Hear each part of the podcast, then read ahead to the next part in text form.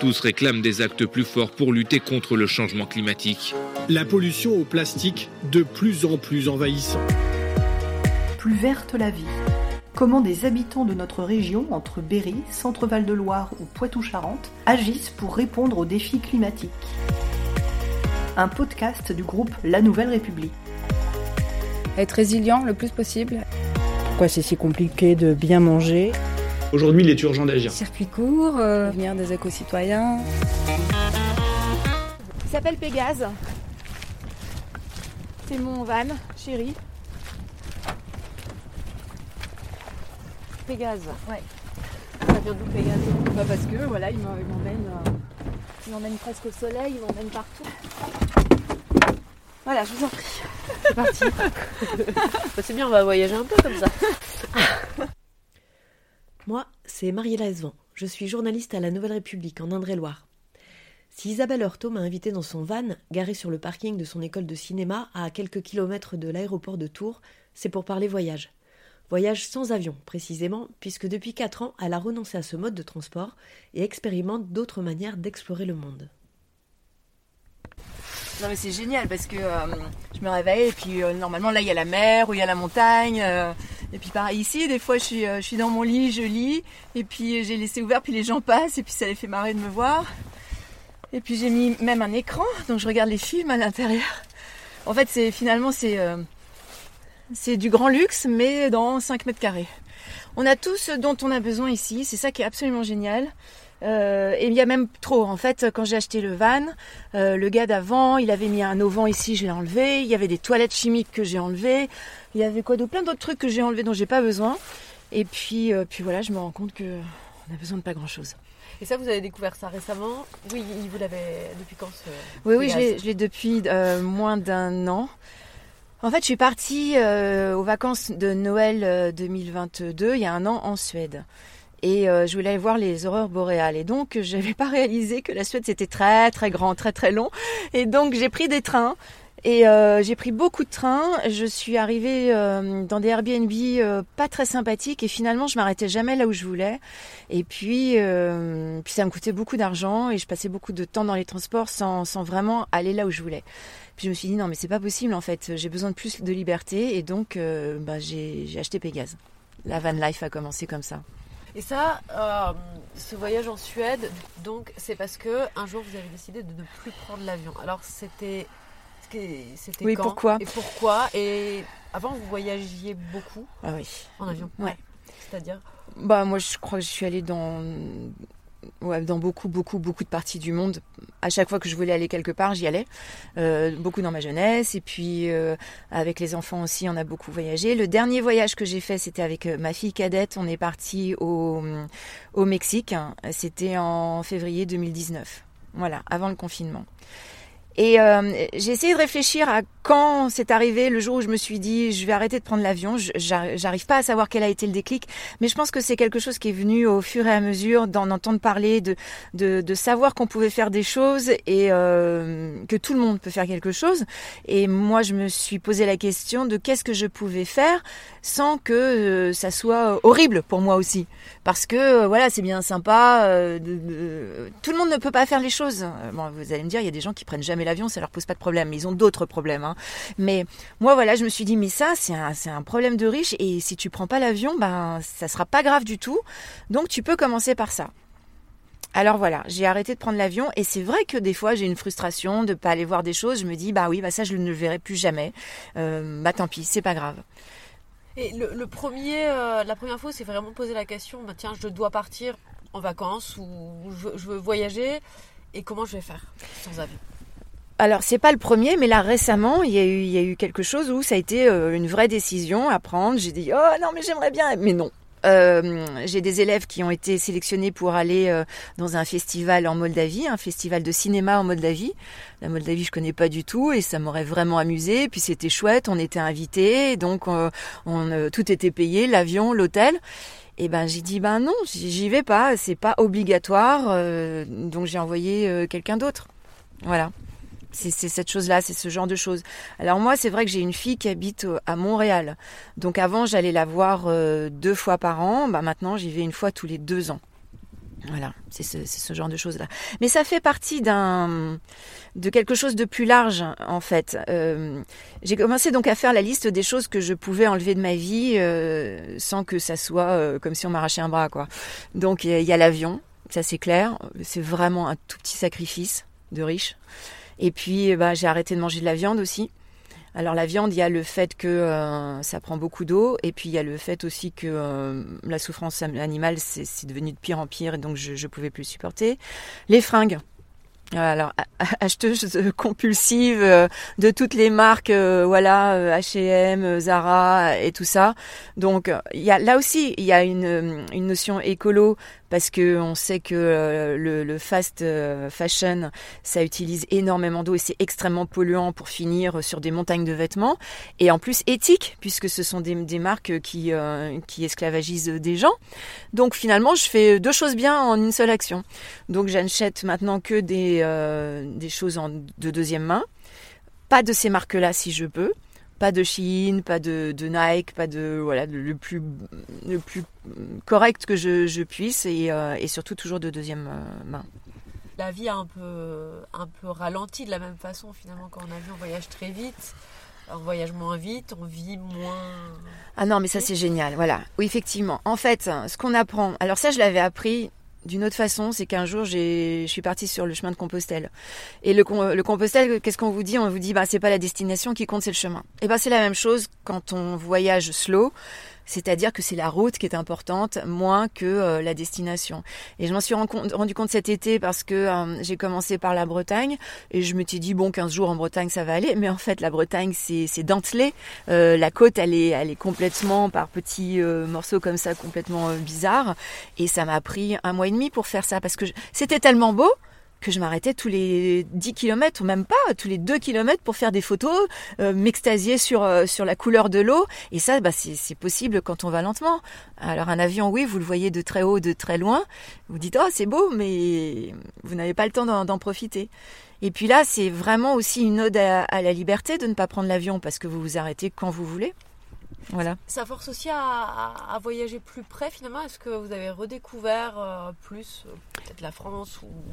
Oui, oui, oui, tout à fait. ça, c'est évident que les destinations, elles sont pas les mêmes. Après, mon but, quand j'aurai du temps, quand je travaillerai plus, c'est de prendre Pégase ou alors euh, le fils ou le petit-fils de Pégase et de faire le, ce chemin qui est le plus long qu'on puisse faire de terre, c'est-à-dire qui part euh, du Cap en, Afrique du Sud et qui, euh, qui remonte euh, donc l'Afrique et l'Europe et qui va complètement à l'est jusqu'au bout du bout du bout de la Sibérie.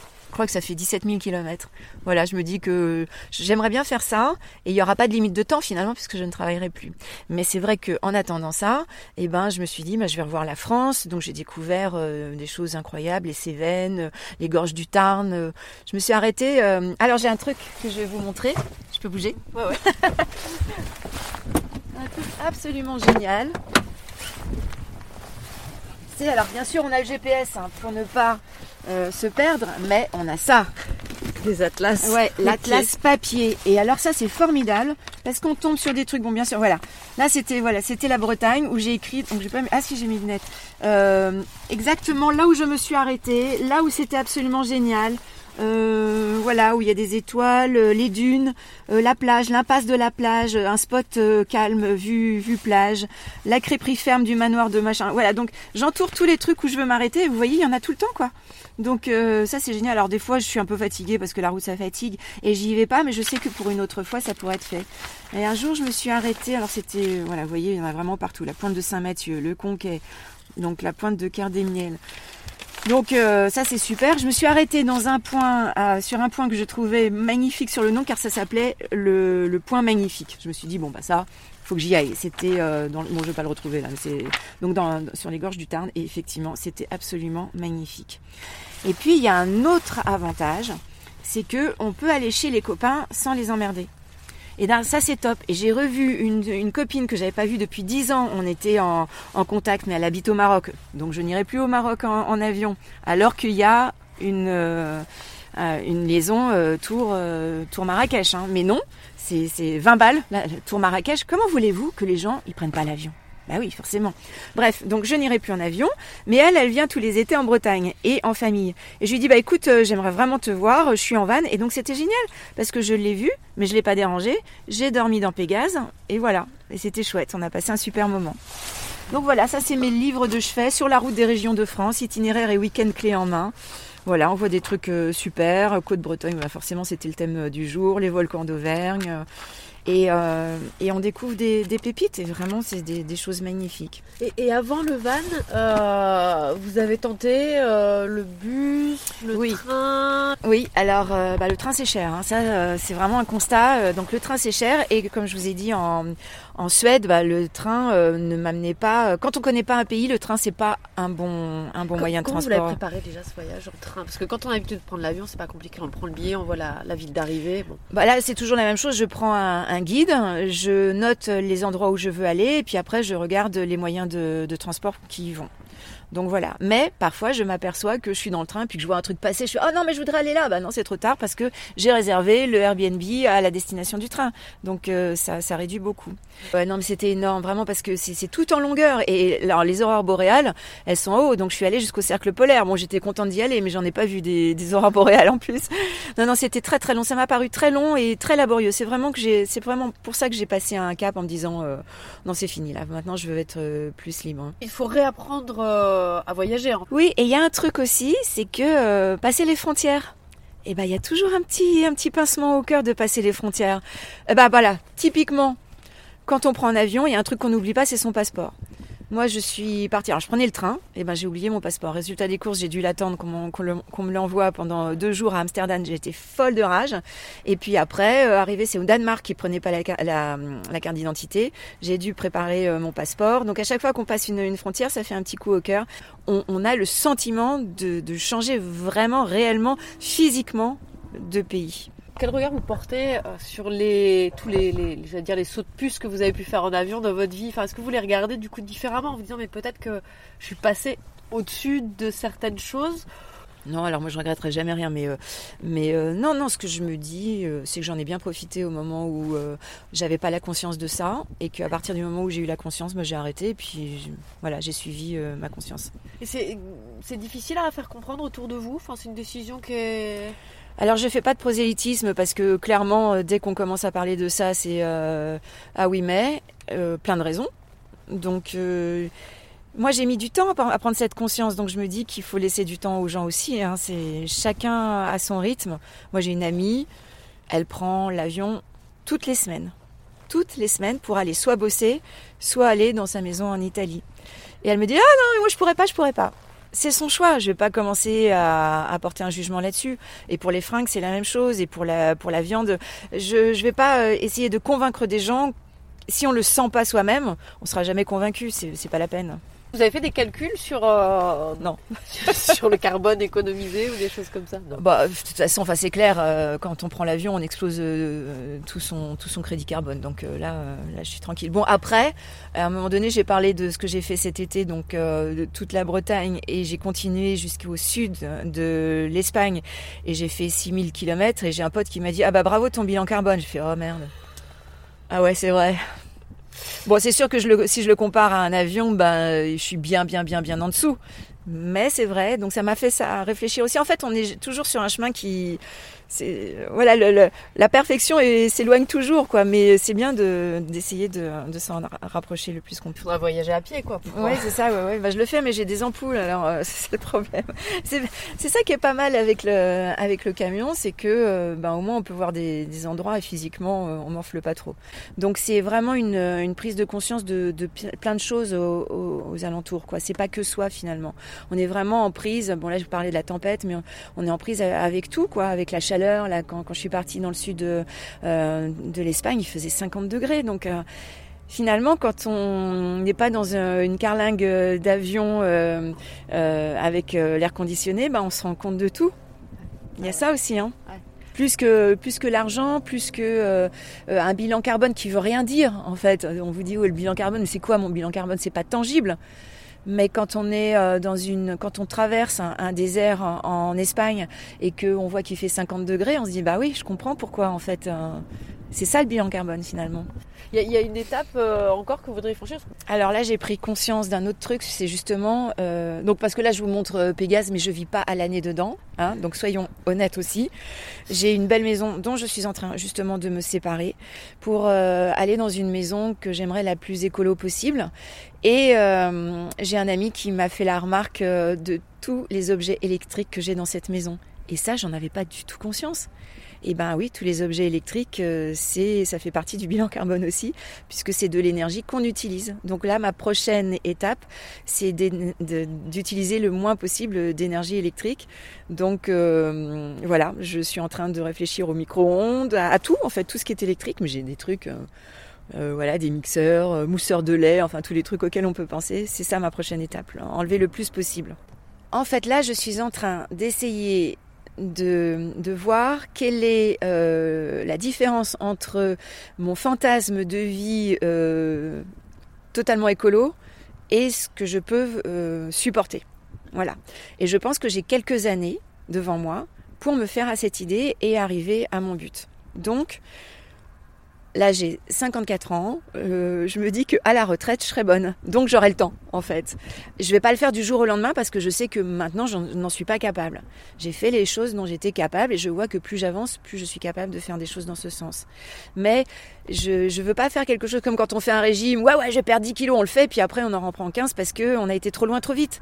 Moi, je veux prendre le temps de faire les choses pour que ça soit pérenne. C'était vraiment le premier, la première décision un peu. La prise de conscience, elle est venue d'après ma fille qui euh, fait de la politique chez les écolos. Et donc euh, avec elle, bah, je me suis euh, vraiment penchée sur plein plein de comptes écolos, je me suis mise à suivre plein de comptes et en fait j'ai été submergée d'informations sur le sujet. Et c'est là que la, prise de conscience elle s'est faite. Et donc je me suis dit ok qu'est-ce que je vais faire? Tous ces voyages, vous disiez tout à l'heure, il y a ce côté c'est des endroits où j'irai plus, sauf voilà, à la retraite ou en ayant en prenant énormément de, temps, Effectivement, il y a des gens qui, coupent pendant un non, mais j'irai plus, euh, j'irai plus voilà aux États-Unis pour mon New York. Je verrai plus jamais New York. Parce que je l'ai vu quand j'avais 18 ans, j'ai travaillé là-bas, c'était génial. Euh, j'ai fait un aller-retour, enfin plein d'allers-retours parce que j'avais un copain qui était américain et moi j'étais en France. Et ben je sais que je ne verrai plus jamais New York, mais ça me fait plaisir presque de, de renoncer à ça. Plaisir parce que je fais une bonne action et que ça me rend euh, heureuse. C'est vrai. Voilà, c'est déjà fini, mais vous pouvez nous retrouver dès la semaine prochaine avec un nouvel épisode. En attendant, n'hésitez pas à parler de ce podcast autour de vous et à le partager sur vos réseaux sociaux préférés.